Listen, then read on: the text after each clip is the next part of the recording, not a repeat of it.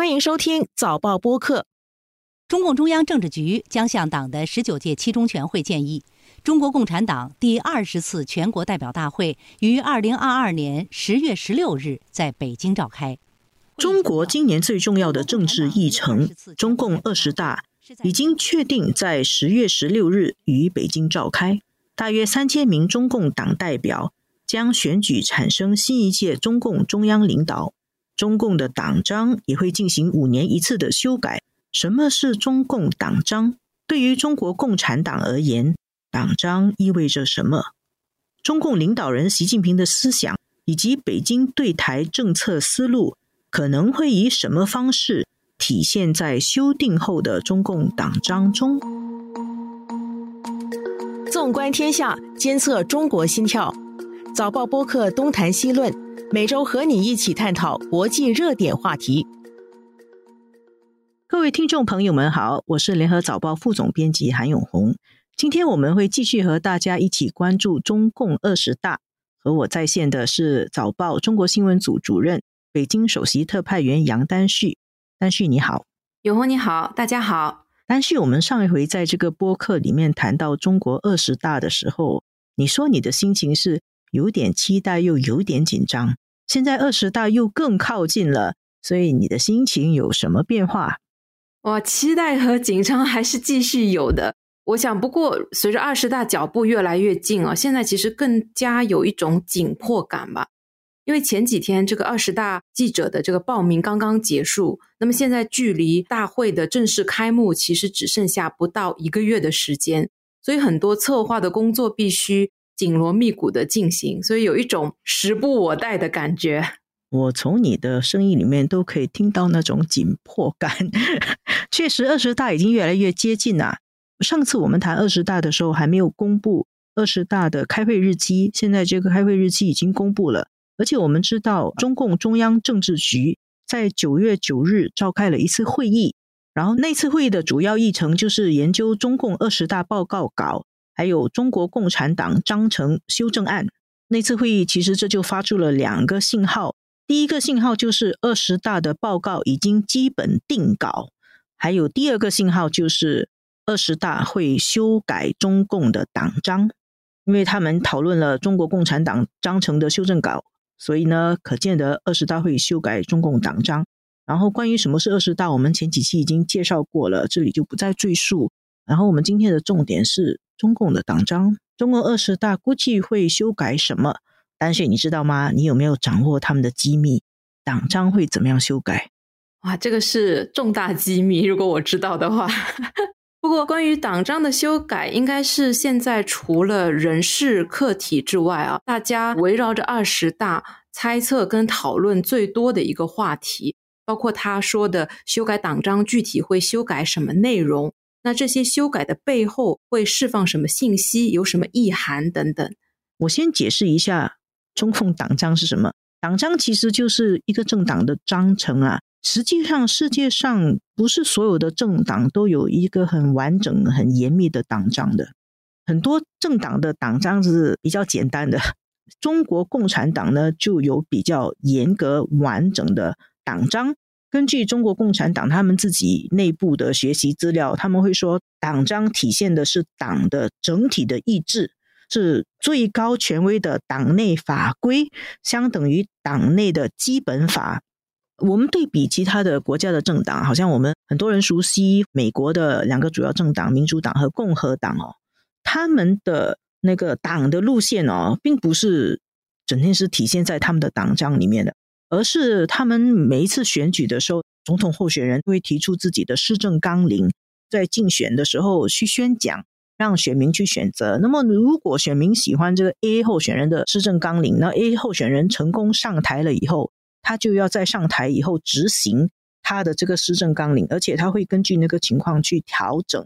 然后，像美国总统，他每年发表一次国情咨文哦，其实总统的国情咨文就差不多等于那个。总统所属的那个党的党纲，可见呢他们的那个党纲是一直在动态调整的。它体现当时候的社会的需要、民意的走向，还有那个当选领导人的意志。可是中共的党章是另外一回事。中共的党章很长哦，有两万字，每五年一次党代表大会的时候，经过很严肃的讨论以后，才去通过。首先会有一些人负责起草那个党章的修改，起草以后给政治局讨论，同时党内外还有一定范围内的收集意见，这个最后变成形成他们党的最高意志。不过我首先也要补充一点啊，修改党章也不是说很罕见的，其实每一次党代会基本上都会修改一次党章。在我看到的资料里面，从十三大、十四大、十五大、十六大都会做一点、一点、一点的修改。好像中共它有一些主要的政策，像“一带一路”、人类命运共同体、习近平新时代中国特色社会主义思想，这些都是在二零一七年的十九大里面写入党章的。所以，他的中共党章会把不同时期、不同阶段中共的当时候领导人的。执政的重点、主要的执政理念写在党章里面。我们在看那个党章修改的时候，我们也可以知道哦，他总结出了什么精华，下来他们的重点会是什么。所以，我们回去刚才那个问题：你觉得二十大会怎么样修改党章？因为九月九日的政治局会议其实是他第一次披露说这次的二十大会修改党章。那现在外界呢有三种，我看到的是三种比较多的预测。首先，第一个呢是很多人认为他会把这个党章中，就是刚才永红你说的习近平新时代中国特色社会主义思想，把它简化为五个字，变成习近平思想。那么第二个传的比较多的呢是把两个确立写入中共的党章。第三个呢是跟台湾有点关系的，是会写入。实现祖国完全统一，写在党章。这个听起来好像还是有点抽象哈。对啊，我们就慢慢来讲。首先讲第一个啊，就是说他会把那个本来党章里面有的习近平新时代中国特色社会主义思想浓缩成五个字“习近平思想”写在党章里面了。这个我可能又要提一些背景哦。你们去看那个党章那个两万字啊，历代的 中共领导人的名字或者他们的主要的思想都在里面的。二零一七年通过的中共党章，它第二句话就写：“中国共产党以马克思列宁主义、毛泽东思思想、邓小平理论三个代表重要思想、科学发展观、习近平新时代中国特色社会主义思想作为自己的行动指南。”所以他们的党章里面这些领导人的名字跟他们的思想都写在里面的。那习近平的思想就是习近平新时代中国特色社会主义思想啊，代表习近平的意志。这个听起来很拗口了，有十六个字，真的很长哎。所以有时候我们自己在工作的时候，就会给他一个简称叫“习心思”。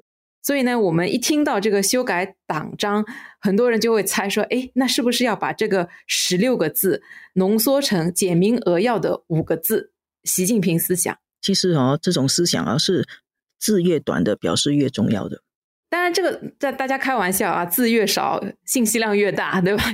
有一种解读啊，是说这样子的修改可能会有利于更进一步的突出习思想。那么，因为我们知道那个党章里面就是有毛泽东思想、邓小平理论嘛，它其实都是短短的这样，所以外界有一些人解读说，那么如果缩短成习近平思想，就可以进一步树立他在这个意识形态上的那种权威啦，因为有点像比肩毛邓的那种感觉。跟毛泽东思想、跟邓小平理论的这个表述更加接近，那么是不是他的地位有进一步提升的那种感觉？你觉得有可能会改吗？而且写进党章里面，我觉得修改的可能性比较小了，就是把它党章原来有的这个习近平新时代中国特色社会主义思想修改为习近平思想的可能性是比较小的。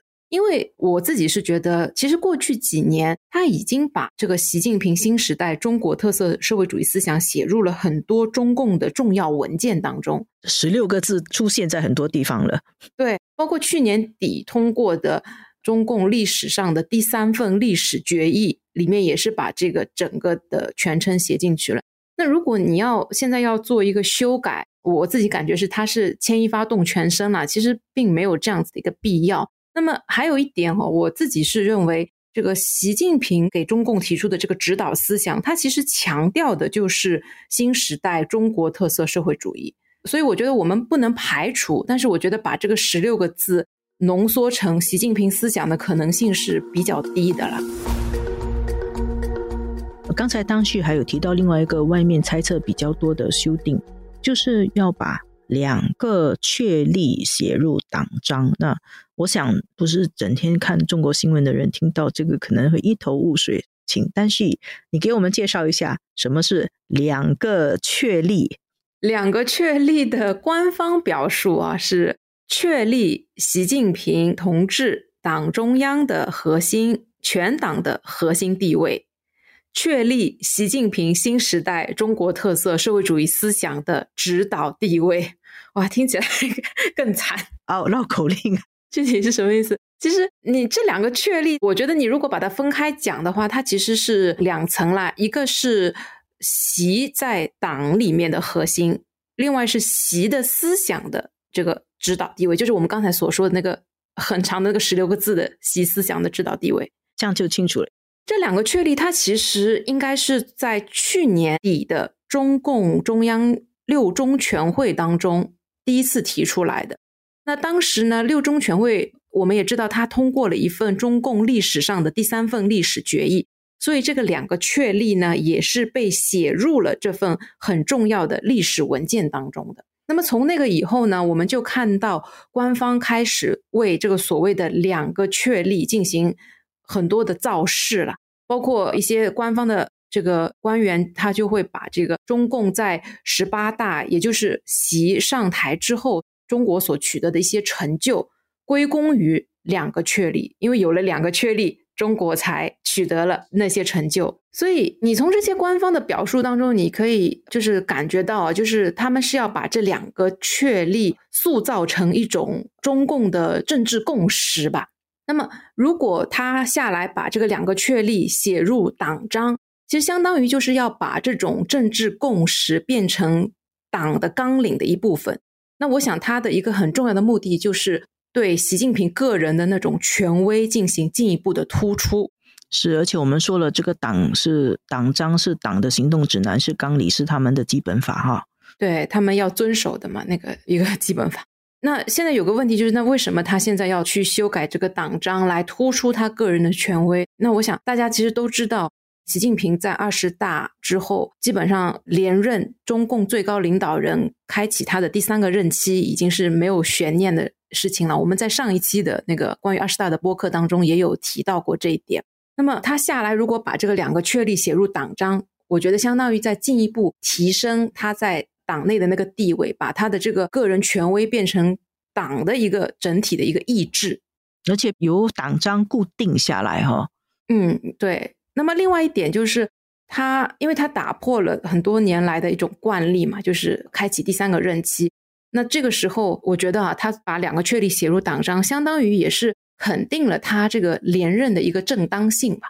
所以，相较于刚才我们所说的把这个他的那个思想修改为习近平思想，我觉得这个两个确立写入党章的这个可能性更大一点呢。我们也可以想象，有关的争议也会比较大。嗯。那好，我们再谈到第三个这个可能。出现的修改也是猜测比较多的，就是会把这句话 “解决台湾问题，实现祖国完全统一，是中国共产党矢志不渝的历史任务”这一句话写进党章里面。对，其实现在中共的这个党章里面哈，它已经有完成祖国统一这样子的表述了，而且这个表述其实列入他的党章已经有很多年了，只不过它比较简单，就是寥寥的带过。就是完成祖国统一，所以最近有一些舆论就猜测说，这个完成祖国统一的这样的一个表述会被进一步的具体化，就在这次的党章修改当中，甚至说可能会提到解决台湾问题。所以我不知道永红，你觉得这个可能性大不大呢？这个跟现在中国所面对的国际环境或者是两岸的局势有没有一定的关系呢？嗯，其实我觉得可能性还是比较大的。先从事实性可以看的脉络里面来来推论，就推论就是去年十一月十六日公布的中共第三份历史决议。中共历史上有过三份决议，都很重要。这个第三份历史决议里面已经写了，解决台湾问题、实现祖国完全统一是党矢志不渝的历史任务。然后也是什么全体中华儿女的共同愿望，是实现中华民族伟大复兴的必然要求。然后呢，在上个月八月十日，就是佩洛西访问台湾，然后大陆对台湾进行那个锁岛军演以后，北京又公布了一份台湾问题白皮书。这个也是中共历史上的第三份台湾问题白皮书。它的前言第一句，它也写：解决台湾问题，实现祖国完全统一，是全体中华儿女的共同愿望，是中国共产党矢志不渝的历史任务。所以，实际上那个台湾问题白皮书的第一句，就是来自于。去年十一月的历史决议，所以这句话已经从他们的历史决议里面写了，然后写到这个台湾的白皮书里面，然后它进入党章的的可能性是，我觉得是蛮大的啦。第三份白皮书的很多内容，我觉得会进入二十大的报告，然后呢，有一些关键会进入这个党章。当然，我们都只是在猜啦，不能够说是一定的。如果我们真的知道，就真的是掌握中共的国家机密了。但是我觉得他有可能会把这句话写在那个党章里面，这不等于说中共就要在五年内解决台湾问题，因为他讲是历史任务嘛，所以历史是很长远的。然后你说解决台湾问题，他只是说我们永远不会放弃的，这个一定要解决，但是不一定是说要在五年内解决，这是一个。另外一个是他没有定时间表，对对。第二个就是你怎么定义什么叫解决问题？怎么样才算是解决台湾问题？你是要两岸统一才算解决台湾问题吗？或者说要在台湾落实了一国两制，你才算是解决台湾问题吗？还是说我们签署一个两岸和平协议、一个政治协议，怎么怎么有一个定下一个时间表，统一的时间表，未来几时几时会怎么样怎么样靠近，那个就算是一个解决嘛？所以这里面还是有很多空间啦。但是如果把这些东西写在党章里面，确实，中共会对外面发出一个很强的信号，就是中共统一的决心是坚定不移的，绝对不可以动摇的。所以，他会不会写是引人关注，也会有一些震慑力啦。如果我们谈到更具体的，是不是二十大以后，习近平进入他的第三个任期，他就要寻求在五年内在两岸统一问题上有明确的进展，或者是？传说中，二零二七年就会武力统一台湾。那丹雪，你觉得呢？我觉得这个东西现在很难做一个很准确的判断吧。这东西它有很多的不确定的因素，包括它国内的情况是怎么样的。因为有一种说法是，他还是希望按照自己的进程，就是中国国内的那个发展进程。当中国的，比方说它的经济实力、它的军事实力达到一定的水平的时候，它。认为这个台湾问题就会水到渠成的解决，那什么时候才是他所说的这个中国的经济跟军事实力达到一定水平的时候？这是一个问题。那么第二个就是，即便中国有自己的，比方说他有北京有自己的议程、自己的时间表，但是外部的环境是不是允许他按照他自己的时间表来进行？这个我觉得下来也会是一个很大的问题，尤其是现在中美的这个博弈一直加剧，然后整个世界的这个地缘政治环境一直在不断的变化。嗯，我其实觉得现在两岸问题啊，这个亚太和平、亚太的局势是山雨欲来风满楼，这是我们的新加坡总理李显龙说的“ 山雨欲来风满楼”。北京最近做了那个。所导军演看起来磨刀霍霍，可是我内心是觉得中共的目的还是以战止战的。他并不希望真正的发生战争，对他一直在建设他的军事实力，加强他的军事威慑力的目的是可以不用打。我觉得这个中共他的长远目标还是二零三五基本实现现代化。如果有战争发生的话，会打乱他的那个和平崛起跟建设他的国家经济发展的那个议程。现在其实他面对一个比较大的挑战或者矛盾，就是有可能外部的局势会使这个台湾越来越往那个独立的方向走，然后他就不得不去打。因为我自己感觉现在是中共是不要打的，是看会不会有人逼着他去打。所以其实可能是外部的环境会导致台海的这个动荡提前到来了。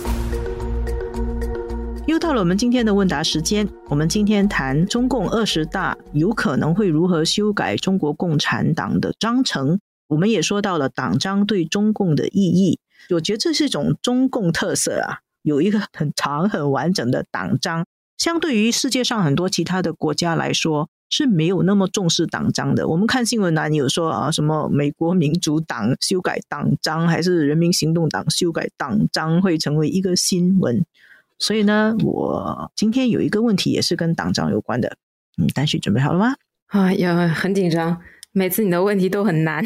我今天的问题是：中国共产党是在哪一年，他才真正的独立自主的制定一部党章？我印象中不是一大二大的时候，是不是在中共三大的时候啊？为什么你猜是三大呢？因为我记得好像有人跟我说过这件事情，我不是很确定啊。但是我知道，因为中共最开始它是属于共产国际的一部分的，它不是一个独立的政党，所以是在后来才有它从共产国际独立出来之后，它才有就是独立的党章啊。是的，确实是中国共产党开始成立的时候，它其实是共产国际的一个支部。我们知道，中国共产党是一九二一年成立的嘛。其实就是由苏联共产党指导，是苏联共产党引导的。一九四五年七大的时候通过的那个中国共产党党章，才是中共自己独立自主制定的第一部党章。所以，其实七大在中共历史上是非常重要的。一九四五年再多四年，他就整个统治中国了嘛，所以这个是一个关键的时候。啊，所以他才很长一段时间是没有自己的党章的。他其实是受苏联共产党所主导的共产国际指导，一大到六大的六部党章啊，都是在共产国际的直接的指导或者帮助下制定的。西方的政治理论经常会形容中共是一个列宁式的政党。我们看这个历史的时候，你就会记得这一点。所以，包括对于党章特别重视。这个就是一个列宁式政党的一个特点，它是这个共产主义政党的一种传统。我记得我们在上次在播客里面谈到中共二十大的时候，最后的问题是国际歌。国际歌，嗯，啊，这其实都是他原来的这个政党它的起源的因子啦。实际上到现在，这些传统还是流传下来，它还是一个跟世界很多其他的国家的政党比起来，是是蛮特别的一个政治组织的形式啊。就是传承了列宁式政党的 DNA。我们今天的节目就到此为止，谢谢丹旭，谢谢各位听众收听，谢谢永红。